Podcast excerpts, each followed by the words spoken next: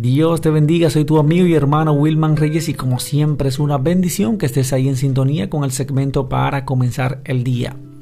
Sabes, todos al finalizar el día y sin importar lo que hagamos, seamos personas importantes para la sociedad o no, todos al caer la tarde siempre regresamos a casa. A ese lugar en donde sentimos paz, en donde nos sentimos seguros, tranquilos y en donde tenemos la certeza de que nada nos va a suceder. Sin embargo, en un mundo de tanta inseguridad, ya ni en nuestra propia casa nos sentimos 100% seguros.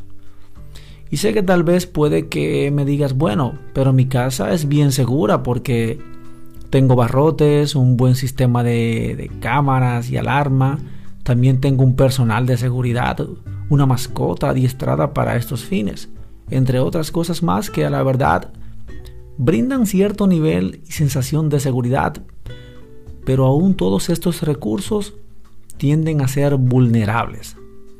Y puede que te preguntes entonces, ¿y cuál es ese sistema o herramienta de seguridad que brindará que me brindará esa esa seguridad mayor que todo esto que te he mencionado?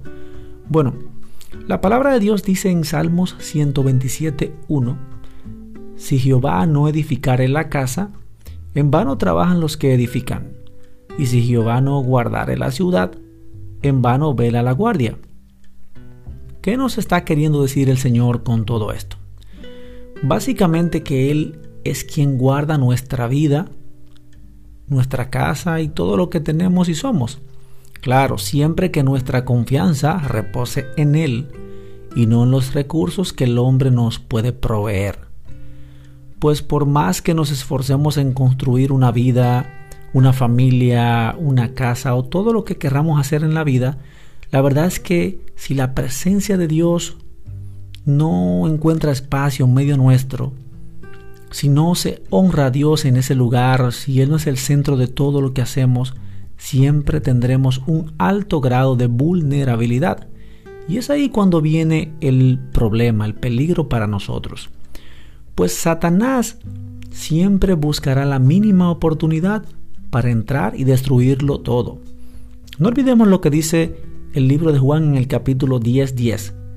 Escuche bien, el ladrón no vino sino a hurtar, es decir, a robar, a matar y a destruir. Pero dice Jesús, pero yo he venido para que tengan vida y la tengan en abundancia. En otras palabras, Satanás quiere destruir tu casa, tu familia, tus recursos, tu paz, pero sobre todo tu vida. Pero Jesús vino para que tengas vida y la tengas en abundancia, y para darte seguridad y esperanza.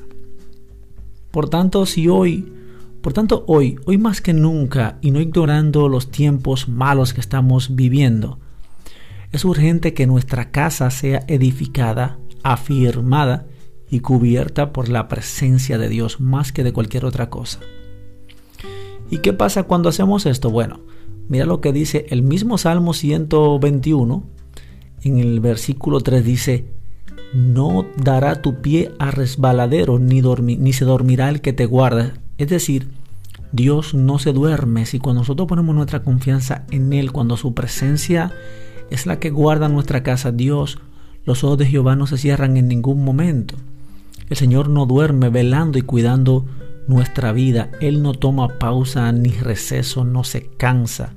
Él es fiel a su palabra y a los que le aman y, le han recibido con todo su corazón. Así que amigo y hermano, a ti que me escuchas, yo te invito a que hoy le abras tu casa a la presencia de Dios. Invoca el nombre que es sobre todo nombre.